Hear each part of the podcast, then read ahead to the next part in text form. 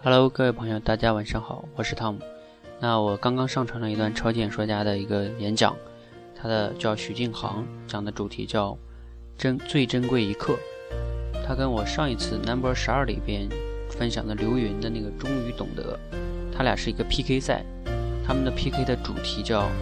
就是他们让我们让我懂得这样一个话题，话题的就像话题作文一样。那我上一期已经分享了那个终于懂得的刘云的那个演讲，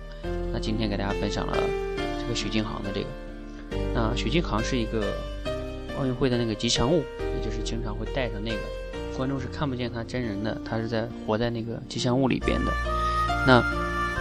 他的这个讲的叫最珍贵一刻，他刚开始讲的是他刚开始去那个去队里边和那些美女们相处的并不是很好，由于他这个关系啊不是很好，他觉得他们不欢迎他。然后经过他那个队长的一个劝说，然后他们他开始主动给那些女孩去啊什么倒水呀，做很多事情，然后他们关系就好了。然后中间他又去描述那个奥运会他们获金牌的时候，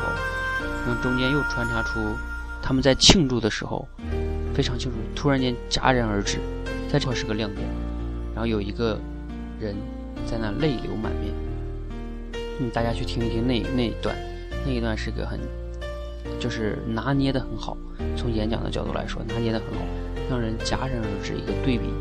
很很有感觉哈。叫丽丽的那个女孩哭了，然后呢，哭什么呢？是因为她觉得这有十一个人啊，就是她怀孕了这件事情。然后最终又引到这个啊奥运奥运这个叫什么冠军宝宝，然后呢又叫紫渊，呃，然后最终收尾的时候升华的主题呢，就是说他觉得啊那个女孩是因为热爱。不是因为坚持，然后他觉得，又说他与这些人一起战斗，然后呢，他最终升回的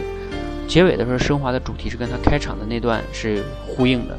就人与人之间的关系，女孩是需要被照顾的，然后等等等等等，但是啊，你会发现最大的问题就在于它中间穿插的故事太多了，就是他从这个嗯。这个什么庆祝啊，然后生小孩儿啊，然后又讲讲讲，跟他的主题，他整个的演讲是大概四分三十秒，就会有一点点多，相对来说哈。但是虽然他中间讲的很好，只是从主题的角度来说，中间的那些让人家感觉和这个和升尾的结尾的主题好像关系没有那么的密切。好，我个人的一点看法哈，大家可以去听一听。但是这个。这个徐静航演讲的这个讲故事能力确实很强，他能讲的很有画面感，把人带入到那个场景里面，